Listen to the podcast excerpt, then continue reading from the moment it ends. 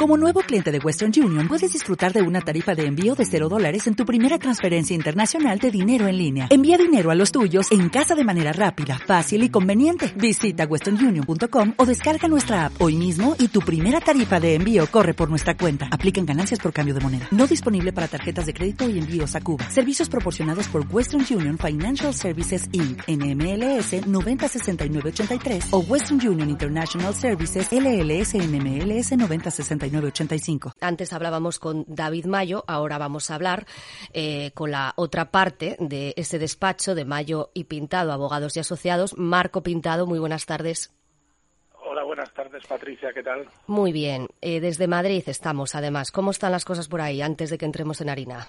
Bueno, pues por aquí está eh, mal porque, bueno, es quizá el foco principal, bueno, sí, quizás el foco principal en, España en estos momentos y bueno, pues eh, en un confinamiento total y absoluto y con muchísimas ganas de que esto termine y, lo más pronto posible que todo pueda volver a la, a la normalidad. Bueno, pues mucho ánimo mientras estás, estáis ahí con la familia, sin poder venir a Asturias también, pero seguro que estás teniendo mucho trabajo porque hay mucho que explicar. A ver, explícanos, ¿qué va a pasar con todos esos negocios eh, que están pagando un alquiler? Eh, ¿qué, es lo que va a suceder? Porque mm, eh, bueno, pues es una situación compleja, Patricia, porque mm, estamos recibiendo muchas consultas.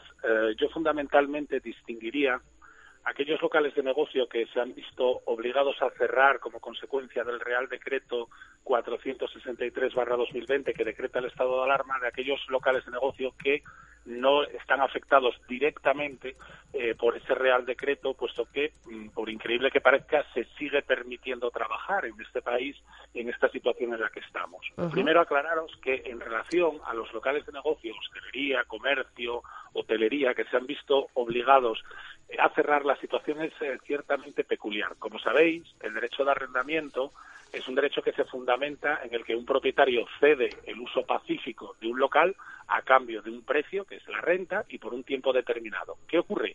Que como consecuencia del, Real Decreto y de la declaración del estado de alarma, ese derecho eh, en virtud del cual se articula el, arrendamiento ha cesado. Es decir, el, arrendatario no puede disfrutar de un goce pacífico del eh, bien inmueble. Como consecuencia, la siguiente pregunta es, ¿tiene la obligación de pagar la renta si no puede usar el local? Pues la pregunta es eh, de hmm. mucho calado jurídico. ¿Por qué? Porque mm, los arrendamientos de, de, local de negocios se regulan por la Ley 29 1994 de arrendamientos urbanos y esta ley no contiene ninguna previsión relativa a qué ocurre en una situación como la que estamos. Lo único que prevé dicha ley es en el artículo 26 y 31, es una situación que podríamos calificar de analógica. Es decir, eh, la ley prevé en el artículo 26 que cuando el arrendatario, como consecuencia de obras que se realicen en el local, no pueda disfrutar del mismo, puede suspender el contrato de arrendamiento. Pero aquí no estamos en presencia de obras.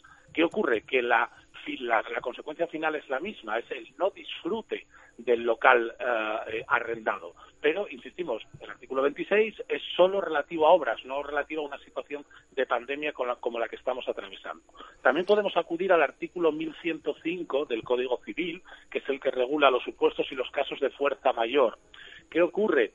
Que existe mucho debate y mucha duda, eh, tanto doctrinal como jurisprudencial, a la hora de determinar si el artículo 1105 se aplica solo a las situaciones de, derivadas en las o en las que va a haber una indemnización de daños y perjuicios o si efectivamente tiene efectos liberatorios para el deudor, como en este caso sería el arrendatario con respecto a su obligación de pago de la renta en mi opinión personal, yo entiendo que todos los locales de negocio, todos los locales de negocio que estén eh, o que se hayan visto obligados a cerrar por el Real Decreto de acuerdo al estado de alarma, no tienen obligación de pagar eh, la renta. ¿Qué ocurre? Que nuestro querido gobierno, en lugar de adoptar decisiones, en lugar de, aclarar situaciones, en lugar de tomar medidas de calado, como son como son estas para tranquilidad tanto de los tanto de los arrendatarios inquilinos como de los propietarios que también tienen derecho a percibir la renta, que si quieres ahora comentamos qué ocurre con esos con esos préstamos y esas hipotecas, ¿no? de esos propietarios,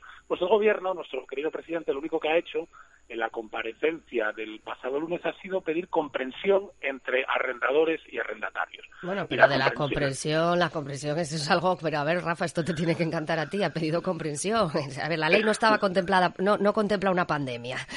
O sea, no contemplaba que en la ley no, no, no se establecía este precepto. No lo regula.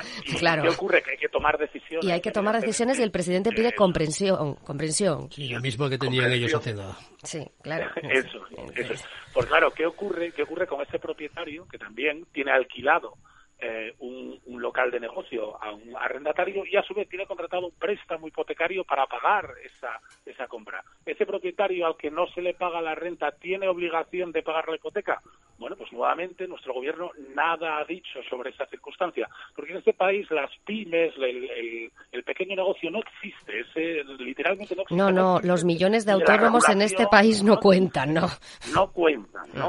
Entonces, bien, pues los propietarios, y ya no, y a esos autónomos que son también propietarios de, de sus locales de negocio, o esos eh, taxistas que tienen hipotecada o soltar una hipoteca para su licencia de taxi, o y muchísima gente que se ve afectada por esta situación. Pues nuevamente, las escrituras de hipoteca nada dicen sobre esta, sobre esta situación, nada regulan, y en este caso únicamente podemos acudir a lo establecido en el artículo 1105. Eh, es una cuestión muy debatida. En este caso, yo creo que las entidades bancarias, ante situaciones, eh, eh, situaciones van a ser más comprensivas y van a tener, bueno, pues cierta capacidad de negociación para establecer periodos de carencia, para, bueno, pues abiertamente eh, llegar a acuerdos entre acreedor y deudor para sobrellevar esta situación. Pero lo que es verdaderamente eh, lamentable es que casi una semana después de que se decretara el estado de alarma, todas estas cuestiones que son absolutamente fundamentales en sectores tan importantes para la economía de un país. Claro, los que levantan el país, exactamente. La, hostelería, la hotelería, el turismo y toda esa pyme que al final representa el 90% del empleo país, pues que se encuentra en una situación en la que no sabe qué hacer, no sabe a qué atenerse, no sabe más que, bueno, pues está mandando comunicaciones en las, en las que cada parte pues acuda a una interpretación del derecho eh, legítima, por supuesto, pero que, vamos, está sujeta a un criterio muy subjetivo. Una situación excepcional requiere medidas excepcionales por parte de los que nos gobiernan y en este caso es muy urgente que se adopten decisiones legislativas que permitan la solución de estos conflictos que si esta situación se extiende 15 días no va a ser un problema grave, pero como se extienda en el tiempo, como es la sensación que da... Sí, que vamos pues hacia ello, sí.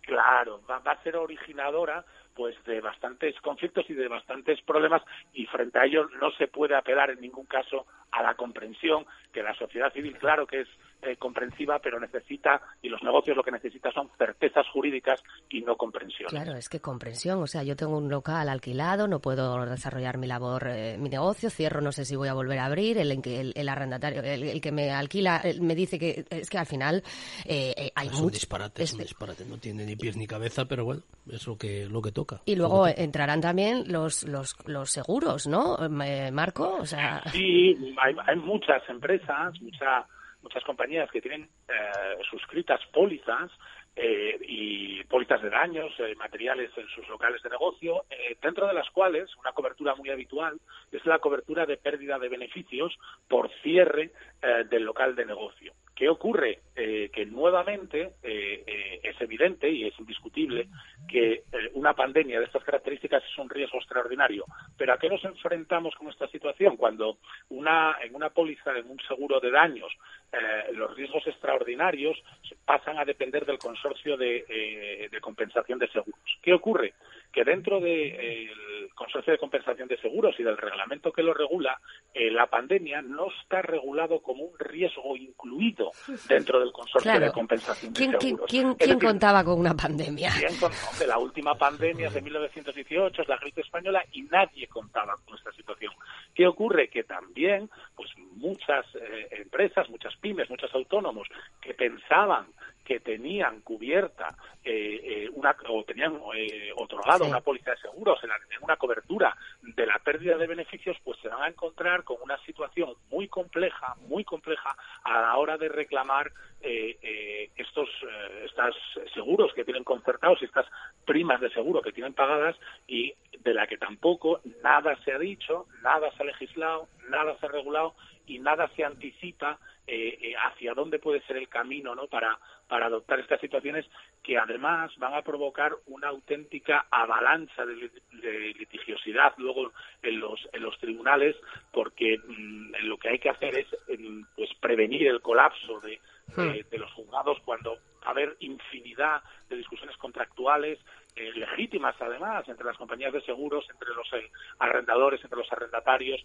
y la única medida que se ha anunciado hasta ahora, que como no podía ser de otra manera, yo creo es la, adopción de los ERTES. Claro, empresas que no pueden trabajar no van a pagar el, salario a sus trabajadores, pero hay muchísimas cosas más que hay que adoptar, que hay que regular, que hay que plantear y una medida excepcional sería que por parte del gobierno saldrá una línea de crédito para que esas rentas de los locales que han obligado a cerrar se la paguen a los propietarios eh, eh, por parte de los inquilinos sin ningún tipo de interés. Se podrían hacer muchas cosas, pero, pero no se hace nada pero no se hace nada. Es que, la, realidad con la que nos vamos encontrando. Cuando se acabe el colapso eh, de los hospitales, cuando todo esto finalice, se abrirá el colapso de la justicia. como dice Marco, el colapso de, de, todo esto que al final está sin regular, no se ha hecho nada. el presidente del gobierno sale, dice Real Decreto. Real Decreto 1 del siguiente Real Decreto del decreto y de la modificación del otro decreto, porque es que al final uno ya, o sea... Eh, Anuncios grandilocuentes y pocas medidas. Y comprensión, y comprensión. Lo más llamativo de todo esto es que pida comprensión.